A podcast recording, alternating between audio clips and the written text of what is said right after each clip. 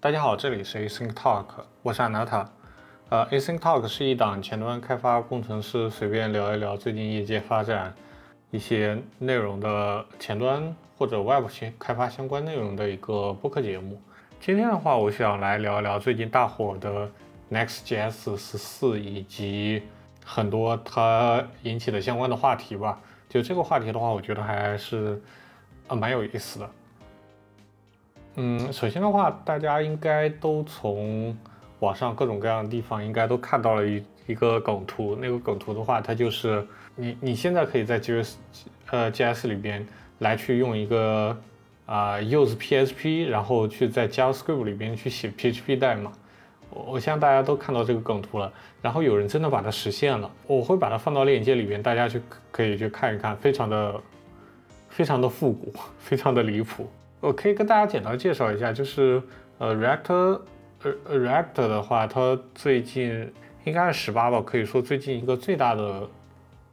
特点就是说，它出了一个叫 React Server Component 的概念，就是它可以在 Server 里边来去运行 React 的组件，然后来做一些，呃，我能叫 SSR 吗？其实也不是很合适。反正就是一个高级版的 SSR，Server Server Side Rendering。然后这里的话，我觉得我要有必要插入一下关于 SSR。那么我们回到最开始的版本，就我们可以假设在十年前，呃，甚至说二十年前，基本上的话就是我们一帮程序员，那个时候也不分什么前端、后端或者服务端或者 DevOps，就可能也就一两个程序员，然后去写一段代码，然后这段代码的话。它是运行在服务器上的，然后要让用户看到的话，它就要编写一些 HTML、呃 CSS 这样的东西。然后渐渐的，前端的交互多了，比如说前端的话，它需要展示一些异步的内容，就像是 Gmail，Gmail 是最出名的啦，就是用户可以在 Gmail 的界面，然后定期的就拿到最新的邮件，而不需要刷新整个页面。啊，对，这个时候的话，就是它和前端的交互就会变多了，所以不可避免的就要引入一些 JavaScript 这样的东西来去处理。那么再渐渐的，我们大家可以最近发现，说前端它的整个工程的复杂度是越来越高了，你前端代码占的比重是越来越大了。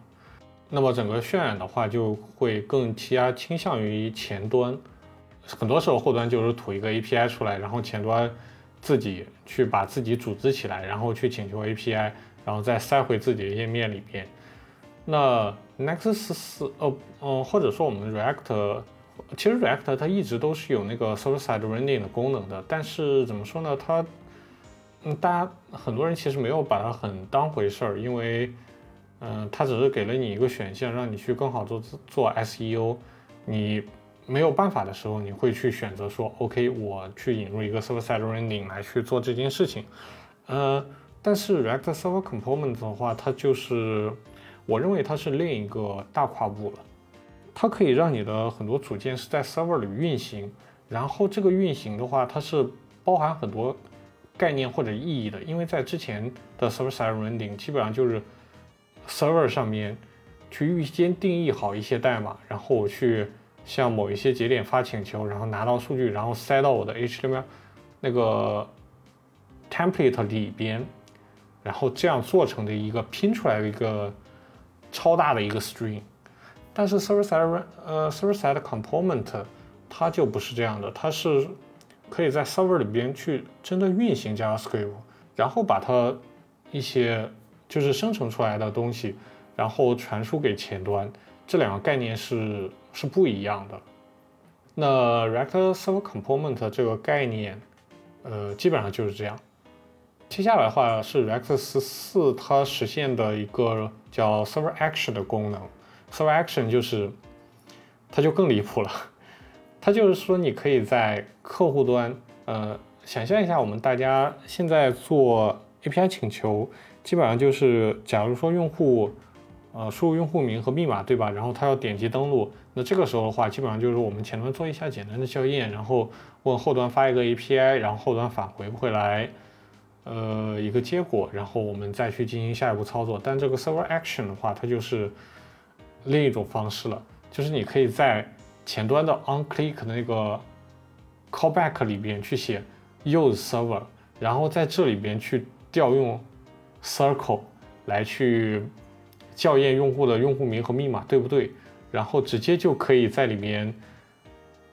解决完这些事情，而不是说真的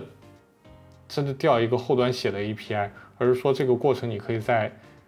像是前端代码这样完成。这这是一件，嗯，怎么说呢？非常非常让人难以接受的事情。我现在来说只能是这样的。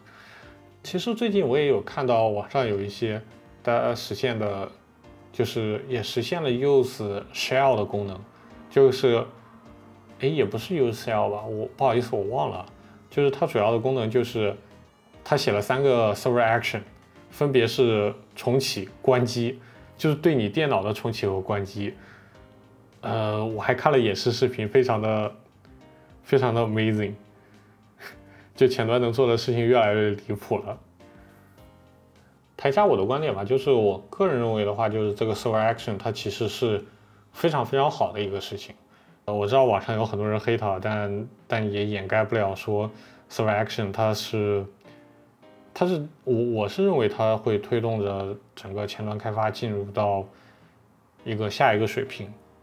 我认为它是这样一个东西。就之前大家对于前端的概念还是说你是只是做一些简单的交互，做一些让用户觉得舒服的东西。其实，呃，我知道很多人啊，觉得也许瞧不上前端，觉得做的没有什么逻辑，没有什么很重的任务。但事实是。呃，其实从之前开始已经不是这样了，只是现在这一步又进一步的去挤压挤压一些比较轻的后端的工作范围了，就把它直接纳入到前端。现在都已经不谈这个怎么说呢，叫大前端的概念，因为因为之前来说的大前端的一个概念就是它和真正后端中间有一层 Node 层来去做一些脏活累活，呃。比如说组织一些 API 这样的东西这一层，但这一层的话，现在可以直接嵌到前端的代码里边来做，所以我认为这是一个呃非常大胆的一个尝试，同时也是一个我个人认为很正确的尝试，而且的话，它可以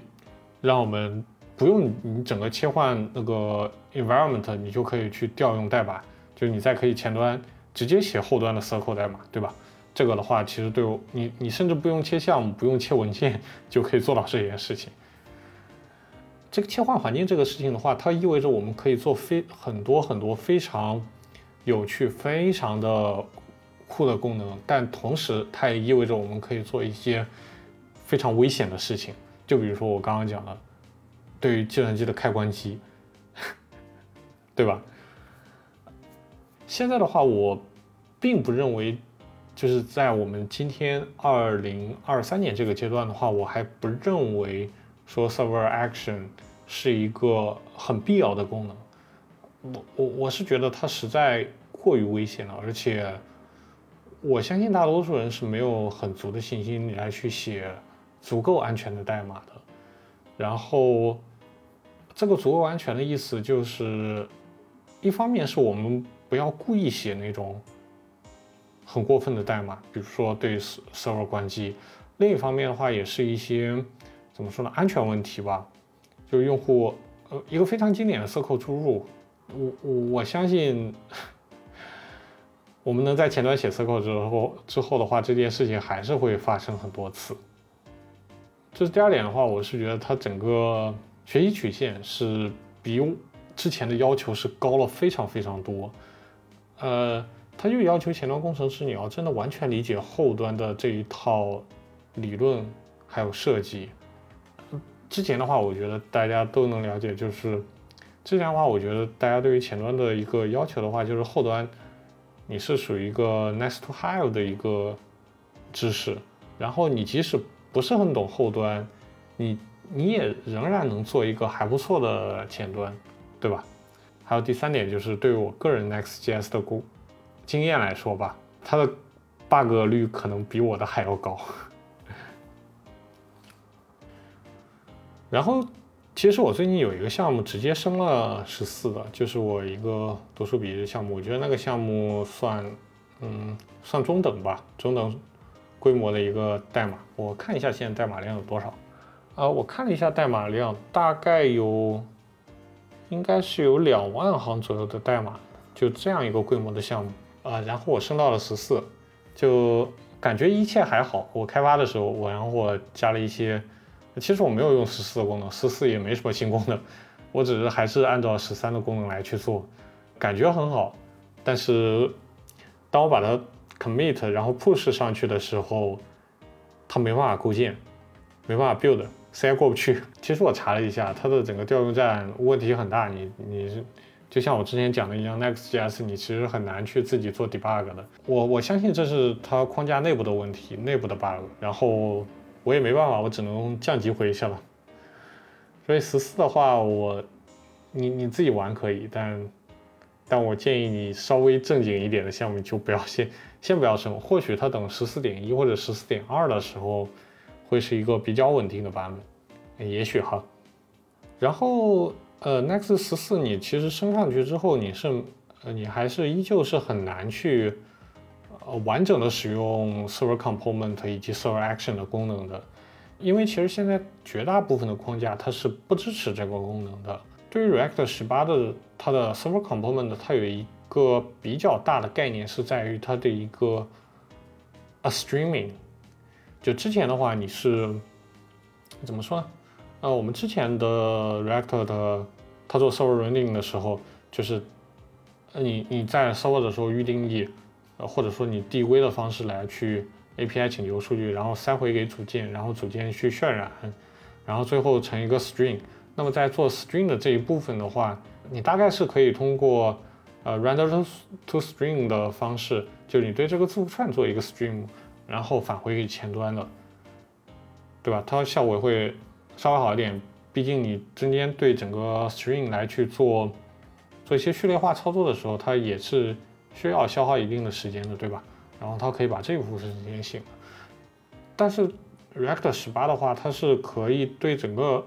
整个组件进行 stream。对，所以呃，其实你写的极端一点的情况就是你的 React Server Server，React Server Component，你在它运行一部分，然后它就会做成一个 stream 丢出去。所以理论上来说，它的效果是会更好的，它会。让用户更快的看到看到这个界面的内容，呃，但实际情况其实并没有这么理想哈，因为因为其中牵扯到一些牵扯到一些请求吧，请求是一个重灾区，我觉得，就你怎么样说能把我的请求做成一个 streaming 呢？OK，如果说大家全都是一个 await fetch，那这个没问题，这个这个都很正常，他就到那里，然后他等了，等了，然后去做其他的。同步的那个组件渲染就是这样，很简单，对吧？但是呢，我相信大家各自都多多少少用过一些组件或框架或者库来去处理这个 React 呃这个请求，那这个时候就很麻烦了。React 它执行到这个组件的时候，它发现里边有有这么一段，然后这么一段的话，它又不能真的等，因为嗯，比如说假如假如你用 React React Query，那 Query 的话，我到现在我其实没有摸清楚。它怎么样能把这个请求做成一个 string，然后去丢给下层的组件？当然，我看到它有一个 experimental 的一个东西，但我看一下那个 API 其实不太容易接。嗯，大家有兴趣的话也可以自己看一下。呃，React Query 的话，我觉得它算是接的比较好的了。那如果你再用一些其他的库，那可能这个体验就会更差。所以你看起来你升到了十四，你用到 React 最新的功能，但实际上也许并没有那么理想。整个社区还是要去再前进一步来去跟上说这个 Stream based Server Side Rendering 这样一个节奏的。OK，那今天的话我们的内容就先到这里了。呃，大家如果有什么意见或者建议，或者是说我刚刚有哪些。说的不对的地方的话，也欢迎大家留言或者发邮件来和我们来进行沟通。好的，谢谢大家，我们下期再见。